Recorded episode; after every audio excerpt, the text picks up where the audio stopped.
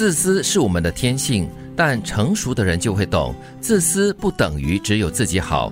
我们可以在自私自利的天性下，依然希望别人也好，然后我们可以期待自己过得更好。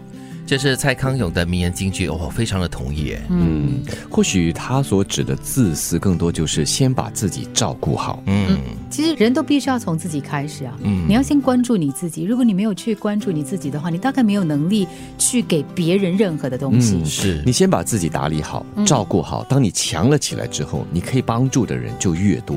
我觉得提到的这个自私自利是人的天性，是非常的真实的。因为我们不可能就是博爱或者是大爱到大公无私的，因为这是人的天性，一定会想要自己更好。但是一个成熟的人就懂得如何把这种自私自利的天性哈，就是把自己照顾好了过后呢，把自己的好也散播到身边的人，那大家一起好嘛。对我这里就是我们所说的共赢，或者是如果是双方的话，双赢这样的一个局面出现。是，文明向我们展示品味，这品味的功能就是让我们可以分辨欲望是低劣或者是高贵的，却不是教我们变成没有欲望的人。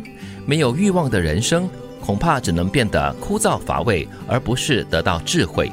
嗯，我们都会有想要的东西，只不过呢，你怎么样从这个过程当中展现出蔡康永讲的自己的品味？是，这里或许指的是一种饥渴，比方说求知欲啊，好的饥渴。对，又或者是你想让自己成为一个更好的人，在品格上哈，所以这是目标，这是一种追逐，但是它会让你得以提升、是。优化的一种过程。这里提到的欲望，真的是就像第一句的“人不可能是不自私自利的”，因为这是人性中的天性之一哈。那但是欲望也是对人来说，也是一个很自然的一种欲求吧。嗯，可能想一想你的欲望，你要的是什么？你要的是很表面的物质上的东西，还是你心灵得以成长的东西？所以一般上我们提到欲望哈，第一联想的就是比较负面的，其实不一定，是它可以是一种正面的追求。是，对我们好的人，我们叫他好人；适合我们活动的天气叫好天气；有助于我们人类生存的虫叫益虫；有害的则叫害虫。我可真好奇，蟑螂是怎么称呼我们人类的？所以我们这里的好的标准哈是蛮主观的，对吗？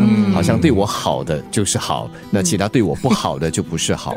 我觉得这个蔡康永的这个思维好有趣嘞，就是他想到蟑螂会怎么想我们了哦，因为我们见到他就打，见到他就叫，所以你看不同的思维跟角度哈，就是会把同一个人或者是同一样事物可以看成不同的东西。嗯，其实也从这里可以延伸出来说，没有所谓的好或不好，益虫或害虫。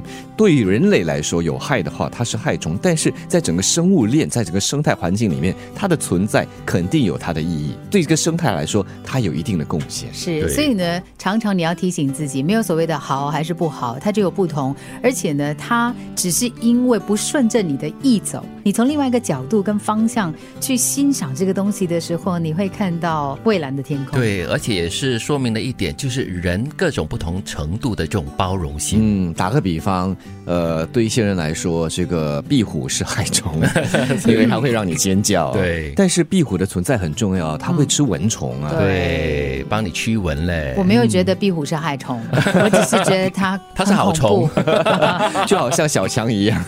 蟑螂，虽然我还想不到蟑螂的存在是为了什么，它有什么好处啊？真的想不到嘞，帮我们清理一些垃圾，这样子的清理法不要 不要。但是我这样想，之所以会有蟑螂的存在，肯定有它的意义。蟑螂有什么用处呢？就是让英雄变成英雄喽。没有蟑螂的话，有很多人成不了英雄哦。是是是，You're my hero。自私是我们的天性，但成熟的人就会懂，自私不等于只有自己好。我们都可以在自私自利的天性下，依然希望别人也好，然后我们可以期待自己过得更好。文明向我们展示品味，这品味的功能就是让我们得以分辨欲望是低劣或者是高贵的，却不是教我们变成没有欲望的人。没有欲望的人生，恐怕只能变得枯燥乏味，而不是得到智慧。对我们好的人，我们叫他好人；适合我们活动的天气叫好天气；有助于我们人类生存的虫叫益虫；有害的则叫害虫。我可真好奇，蟑螂是怎么称呼我们人类的？